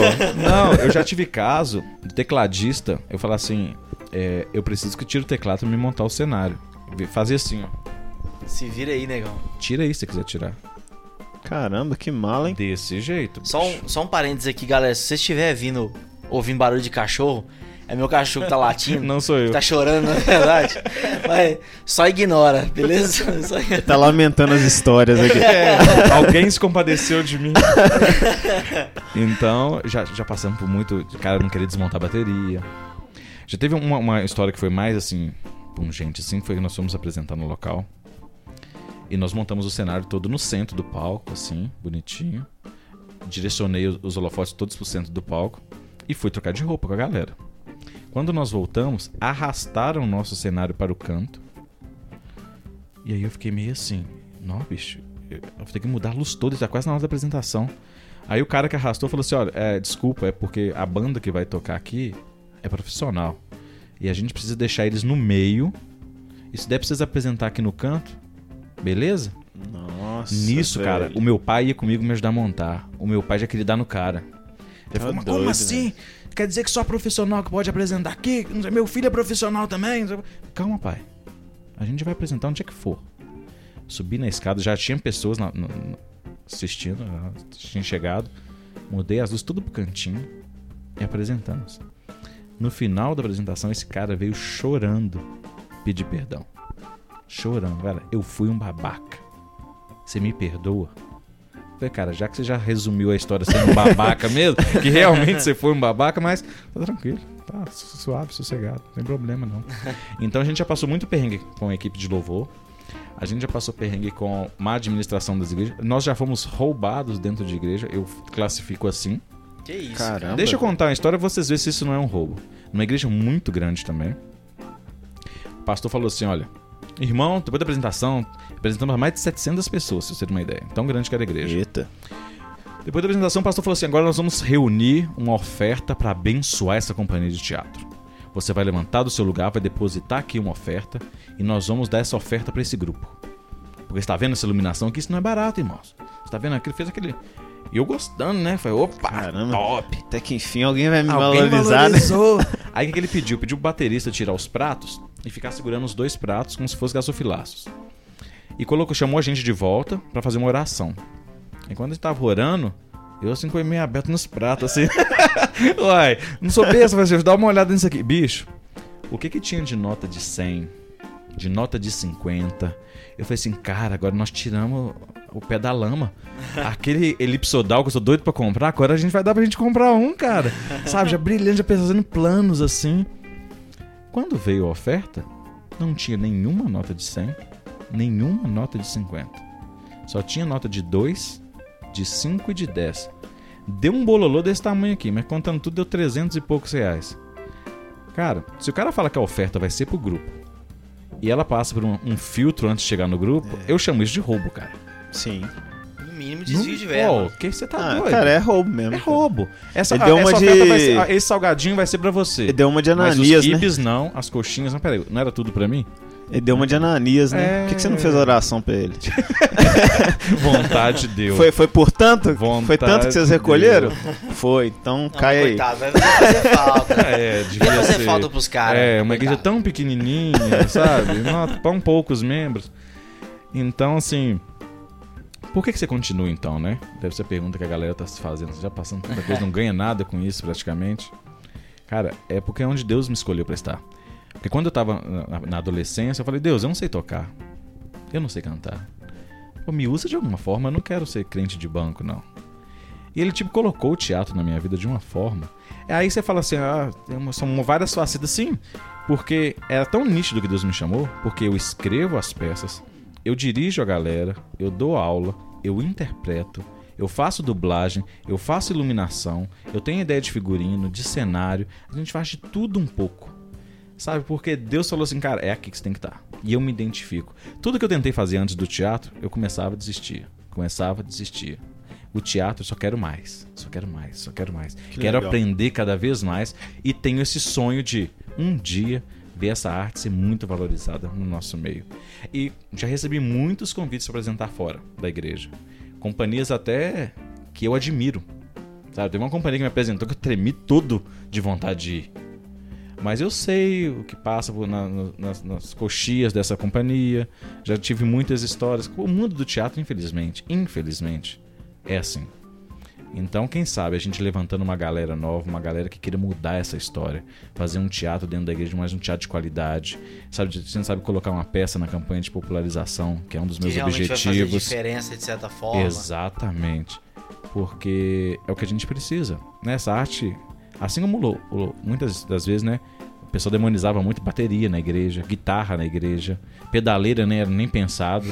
Hoje em dia agrega.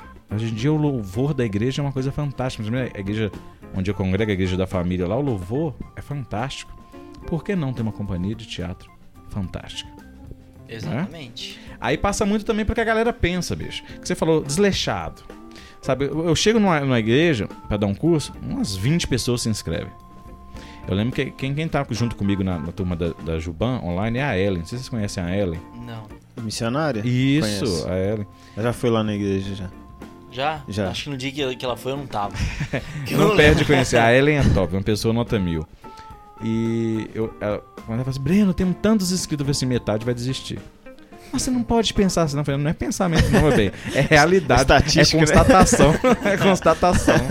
E a Ellen foi meu, minha aluna por dois anos. E mandou muito bem. Legal. E aí, a galera acha que o teatro é uma coisa qualquer. Eu vou quando eu quero. Precisar faltar, eu falto. E não dá nada pra mim. E eu, quando chego na igreja, eu meto o pé na porta e falo: acabou a palhaçada. Se sua mãe não tiver morrido no dia do ensaio, eu não aceito a justificativa pra você faltar, não. Tá com dor de barriga? Tem banheiro. Tá com dor de cabeça? Passa na farmácia, compra a Novalgina. Ah, tô com cólica? Tem problema não, você vai, você deixa de trabalhar quando tá com, com cólica? Ah, meu tio morreu. Você deixa de trabalhar quando o tio morre? Você para de, você não, deixa de ir na sua empresa porque um tio morreu? Então você não vai deixar de vir no teatro que o tio morreu também não. Se não for um parente em primeiríssimo grau, bicho, não vem me dar desculpa porque faltou não. Se não for irmão, pai, mãe, Não, avô, avó. Filho, esposo. Cara, isso não foi isso. Aí você fala assim, Breno, mas isso parece cruel. Não, não é. Isso é profissionalismo. Isso é qualidade de culto. Exatamente. É. Também. Então quando você chega pra, um- um- numa empresa, você não pode dar qualquer desculpa pra você faltar. Exatamente. A mesma coisa no ensaio de teatro. Eu não aceito qualquer desculpa. Eu não aceito, ah, eu tava meio indisposto. E se for um dia da apresentação, tiver com cólica, tiver com dor de cabeça, vai deixar de apresentar, chegar para as 300, 400 pessoas, pedimos desculpa, mas a fulana está com dor de cabeça, não vai poder se apresentar Vamos tirar hoje. o personagem. É, é, voltem todos pra casa e outro dia, quando ela estiver melhor, vamos apresentar. É, é, o teatro, ele tem uma força que você, quando você entende isso, essa força te move a passar por problemas muito complicados. Porque você fala assim, eu não posso faltar. Tem pessoas contando comigo. Isso aconteceu muito no- na última turma que eu tive lá de Nova York. O pai de uma aluna minha faleceu no sábado e nossa aula era na segunda. Eu liguei pra ela, demonstrando meus sentimentos, falei com ela assim: sinta-se, ela sabe a minha postura, falei: sinta-se desobrigada a comparecer aqui na segunda-feira. Ela falou: ah, Breno, vou agradecer mesmo, porque a gente tinha esperança que ele fosse sair dessa e tal, tal, tal. Isso no sábado. No domingo ela me liga: Breno, eu posso ir? Mesmo que eu não consiga falar, porque eu acho que eu vou chorar, mas deixa eu ficar sentado assistindo a aula. Ela falou assim: essa alma foi alcançada, oh, aleluias! Então ela entendeu que, tipo assim, não é porque ela tá sofrendo que ela tem que deixar de participar. A força do teatro causou nela, da importância que ela sabe que várias mulheres que vão ouvir aquela mensagem sobre violência, é a mensagem de Deus dentro daquilo ali, o tanto que vai ser importante, quanto ela está sendo importante É um naquele refúgio, grupo. é um refúgio pras pessoas. Exatamente, é você se sentir mais forte. Eu falo isso com experiência assim. Eu passei por períodos de depressão, de picos elevadíssimos, de tentativa de suicídio. de- E no outro dia eu tô apresentando a peça. Sabe, já teve vezes de eu me maquiar pra, pra peça, ir pra um estacionamento, chorar litros, borrar toda a maquiagem, voltar pro camarim e maquiar tudo de novo. Aí voltar a chorar, chorar, chorar, chorar, e depois voltar a maquiar tudo de novo, até entrar no palco e apresentar. Aí o que fazer? Sou eu? Não. É a minha responsabilidade, o meu amor Compromisso. pelo né? Senhor e pelas pessoas que ali estão presentes. Porque eu sei que a mensagem é importante. Então, quando isso entra na cabeça das pessoas, tudo acontece. Lá no Tupi, nós tínhamos, já chegamos a ter grupo de mais de 40 pessoas no teatro. Aí começou, ah, preciso faltar porque eu vou fazer unha. Tá cortada, irmã. Ah, preciso faltar porque eu tenho que levar meu sobrinho no shopping, então leva e não volta mais. Fui cortando, ficaram três pessoas. De mais de 40 ficaram apenas três. Mas dessas três, eu e Jennifer, dois profissionais já com essa mentalidade. A outra era minha sobrinha, que também já tinha entendido essa mentalidade. Foi Mas a, a sobrinha. a pancada. A sobrinha, é a sobrinha né? apanhava na aula em casa. Não, eu tirava o chinelo assim, erra de novo. Você vai, você vai ver o que eu vou te mostrar. Nayara, um beijo pra você, meu bem. Aí, é, o que aconteceu? Foi aí que surgiu a peça Ele Precisa Morrer. Que é a nossa peça de trabalho, até anos que a gente apresenta essa peça. Cara, meu, não, tem oito anos que a gente apresenta essa peça. E toda vez que eu falo assim, eu não vou mais apresentar, ele precisa morrer. Aí vem um convite. A gente fica assim, ah, não, só mais uma vez, né? Aí a gente apresenta. Bicho, Inclusive, vamos convidar qualquer hora aí, né? Está convidado. Tá aí lá na nossa igreja. Por favor, o mexendo deu certo. Então, assim, Bicho, você precisava falar na peça o episódio inteiro só pra falar pra gente chamar você? Ah, pelo amor de Deus, né? deu certo, amém, aleluia. Então, com três pessoas, surgiu essa peça. E olha, modestamente. Deixa na modéstia bem de longe. É, a Eu melhor- gosto é assim. a melhor peça cristã que já foi feita na redondeza aqui de Belo Horizonte, quiçá Minas Gerais, quiçá Brasil, tá? Não, mas olha só. Tá vendo? Onde é que, onde é que ficou a modéstia nisso? E olha que eu sou admirador eu vou ter de. que, eu vou ter que aumentar aqui, porque não- o ego do cara não cabe. E olha que eu sou admirador muito, vocês devem conhecer Giovanni Si. Sim, sim. Pois é, assista a nossa peça, depois fala o que que vocês acham da nossa peça, o que que acham das peças do Giovanni Si. Aí vocês podem me confrontar com a verdade aqui. Me chamam de novo só pra É, eu falar um sobre pouco- a peça. Eu sou um pouco suspeito a falar de Giovanni, não sou muito fã não, mas... Nem eu. Então nós estamos juntos. Tem a linha de trabalho. Eles têm uma linha de trabalho, eu respeito, mas a minha é completamente diferente e eu acho melhor, modéstia à parte falando. Porque eu acho que o Giovanni Si tem muito aquela coisa de muita indumentária. Sim. Pô, a gravação do, Giovanni, do, do Jardim do Inimigo 10 anos, os caras gastaram meio mi com, com cenário e produção. É, eles investem Uma muito nessa questão assim. de, de imagem, né? Sim, mas você vai ver a peça, o diabo, ora, tá pregando a palavra, ora tá falando pro marido tratar bem a esposa, aí o personagem se perde. Aí o Kaique se desce do personagem pra contar testemunho pessoal. Aí eu falo assim, peça de teatro não é lugar de testemunho pessoal, na minha visão, que eu aprendi de teatro. Quem tem que estar ali é o personagem, ah, do início ao fim da peça. Se no final da peça quiser contar seu testemunho, é outra história. Então a minha linha de trabalho é muito diferente da deles, e modéstia à parte, como eu digo, eu acho melhor. Então, Tá desafiado aí. Acho que eu falo demais. Se eu falastrão, chama a gente. Tira a própria conclusão. É, rapaz, isso aqui... Esse cara aí já estudou marketing também. É. Exatamente. O nosso trabalho é a nossa propaganda. Graças a Deus a gente trabalha forte nisso. Eu penso teatro desde que eu acordo até a hora que eu vou dormir, cara. Se eu não for bom nisso, eu, eu posso desistir, né? Eu, eu- eu faço um empenho muito grande pra ser bom naquilo que Deus colocou nas minhas mãos pra fazer. Tá mais que certo. É, com certeza. Você tem mais alguma coisa pra acrescentar? Cara, eu tenho umas curiosidades. Diz aí. É, assim, você você Lembrei de uma comentou, coisa também. você comentou que que você trabalha na questão de cenário, iluminação, atua, dirige também, mas assim, disso tudo, o que que é que que toma o seu coração mesmo que você que você mais gosta de fazer? Se você tivesse que escolher a partir de hoje, só posso atuar em uma dessas áreas. Nossa. Que pergunta. que pergunta. Boa. Boa assim, Capciosa. Boa, mas e... Capciosa. Muito, muito. Cara, ó, eu amo escrever. Porque até eu conseguir escrever minha primeira peça, eu só pegava a peça do YouTube. Porque eu acho que toda companhia de teatro já fez isso uma vez, né? É, Lifehouse, né? Já foi quantas vezes? Set Me Free. Toda Nó. igreja apresenta isso. Então Quantas eu, vezes eu já apresentei essa peça? Pois é, eu- a gente é, não toque, mãos vazias, né, aquela coisa assim, enfim. Aí eu- quando eu escrevi Ele Precisa Morrer, que foi a primeira, eu não parei mais.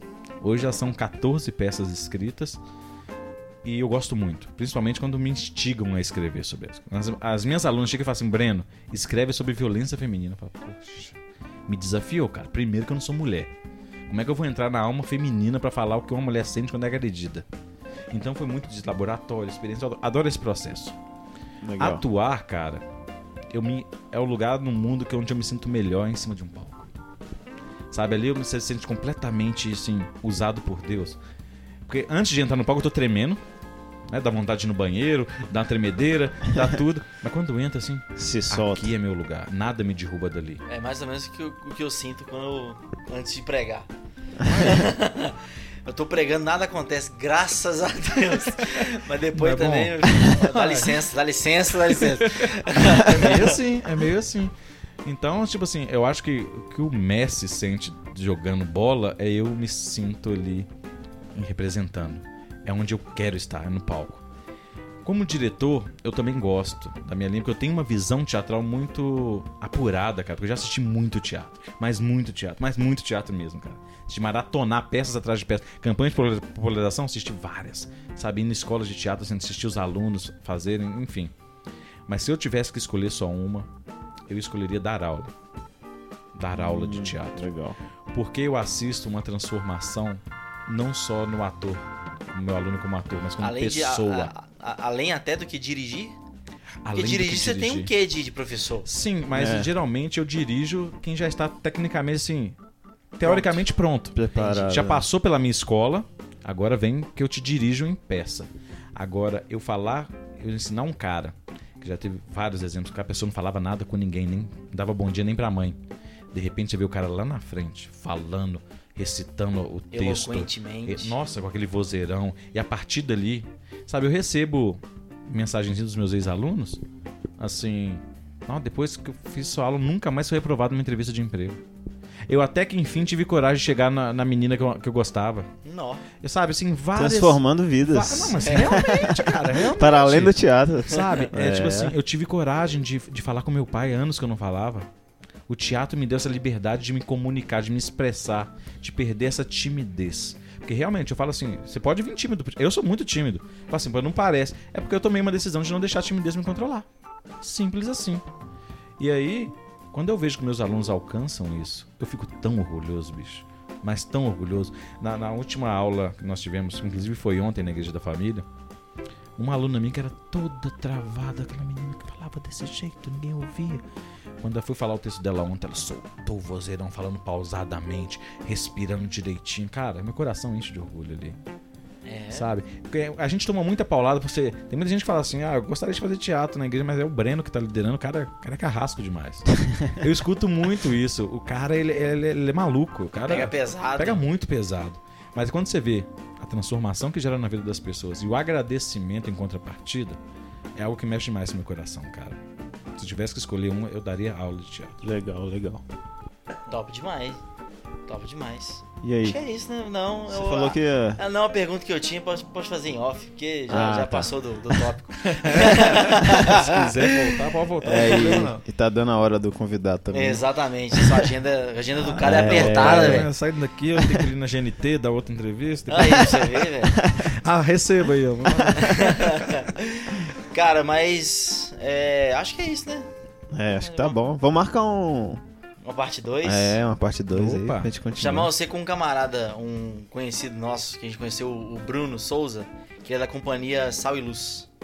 Que eles fizeram Conheço aquela... demais o Bruno. Pois é. Conheço demais. É, é Bentinho em busca do seu Exatamente. pai. Isso mesmo. Ah, Exatamente. Conheço o Bruno. Bruno é brother meu. Bruno, Tá enrolando pra Cê vir tá aqui. enrolando nós, mano. Sem eu vergonha. vi você não, tá vendo? você tá enrolando nós. Sem vergonha.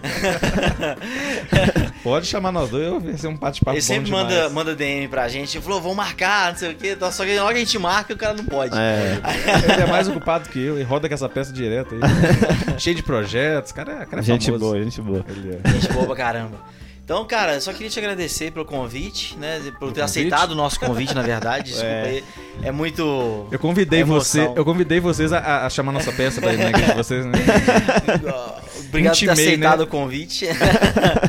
Espero que, que haja muitos frutos né, no, seu, no seu trabalho e, pô, aí. com certeza abriu a mente, deve ter aberto a, mente de muita gente sobre caramba. assunto de teatro, né? Com certeza que quem escutar esse episódio aqui vai ter. Vai olhar o teatro na igreja com outros olhos, né, cara? É, Que pelo tomara. menos tenha um, pelo menos um critério a mais pra poder fazer um teatro na igreja. Verdade. Eu que tenho que agradecer pelo espaço. Porque quanto mais espaço, assim, democrático a gente tiver pra poder dar o nosso lado da moeda, né, cara? Poder falar sobre quem tá sofrendo, trabalhando duro do lado de cá pra que as artes sejam reconhecidas no nosso meio. Então agradeço demais o convite. Sempre que precisarem de uma opinião assim polêmica, tipo, fala de tudo mesmo, pode chamar, porque eu já me desprendi disso tudo, cara. E eu colho frutos disso. Agora, é sorrindo? Aí não interessa, né, cara? Se é sorrindo ou se é chorando, o importante é colher. É. E a gente tem colhido frutos e o trabalho tá aí. A mensagem que a gente deixa tem voltado com muito agradecimento. E é isso aí. Muito obrigado a vocês pelo convite. Nós A gente que agradece, cara. Que isso. Deixa suas redes sociais aí pra galera Mais acompanhar. uma vez. É, reforçar. É, no, no Instagram é ator Breno Martins. E Também é Ao Deus Desconhecido. Se de teatro, Ao Deus Desconhecido. Eu não sou muito bom com redes sociais, não. Eu tô melhorando um pouquinho, mas lá já dá pra ver um pouquinho do nosso trabalho. Tem fotos, tem uns videozinhos lá. E, se Deus quiser, a gente vai aprimorando essa parte também. Bacana. Legal. Bacana, muito bom. Então, você já sabe, se quiser fazer alguma parceria com a gente, me escuta aí, arroba gmail.com. Segue a gente lá no Instagram também, me escuta aí.pdc. Nossas redes vão estar aqui embaixo, juntamente com as redes do Breno. É, estamos no Spotify e no Google Podcast. Eu acho que o Deezer caiu, tem que dar uma olhada aqui o que aconteceu. É. o Caramba, a plataforma não tá aguentando. É porque a plataforma, é porque a plataforma que a gente hospeda o podcast foi comprada pelo Spotify, então acho que eles estão podando Ah, então concorrência. tá rolando uma treta aí. é, tá rolando a treta. então tem que ver o que, que tá rolando. E estamos no YouTube também. E agora estamos no YouTube, olha só, mas olha só. top, hein? É. Ai, finalmente chegamos no YouTube, então compartilha esse vídeo pra todo mundo. O link do episódio no Spotify vai estar aqui embaixo na descrição também, eu acho. Não sei se vai rolar. Nós vamos pedir o editor. tentar, né? Nós vamos pedir o editor, pra, vamos, dar, vamos pedir uma moral pro editor. Mas é isso aí, galera. Procura a gente lá, procura as redes do Breno Martins. E você já sabe, assim, a gente sempre junta alguém pra poder falar aqui. Então me escuta aí, cara. Meu nome é Anderson Eu Nunes. sou o Felipe Leles. Um abraço pra você. Fou.